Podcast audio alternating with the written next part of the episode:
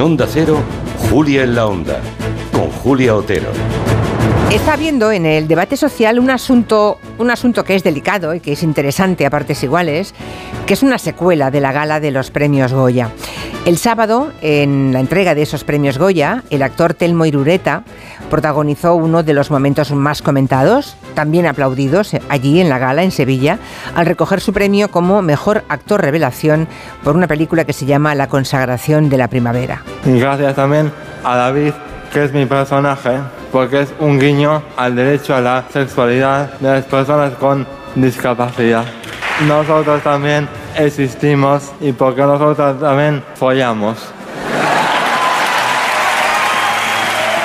El actor, que tiene parálisis cerebral, ha contado en otras entrevistas que mm, él no ha recurrido a una figura que existe, que son las asistentes sexuales para los discapacitados, pero que sí ha acudido a la prostitución y, eh, a su parecer, pues el sexo pagado no puede desaparecer porque las personas con discapacidad también tienen derecho a tener una sexualidad plena.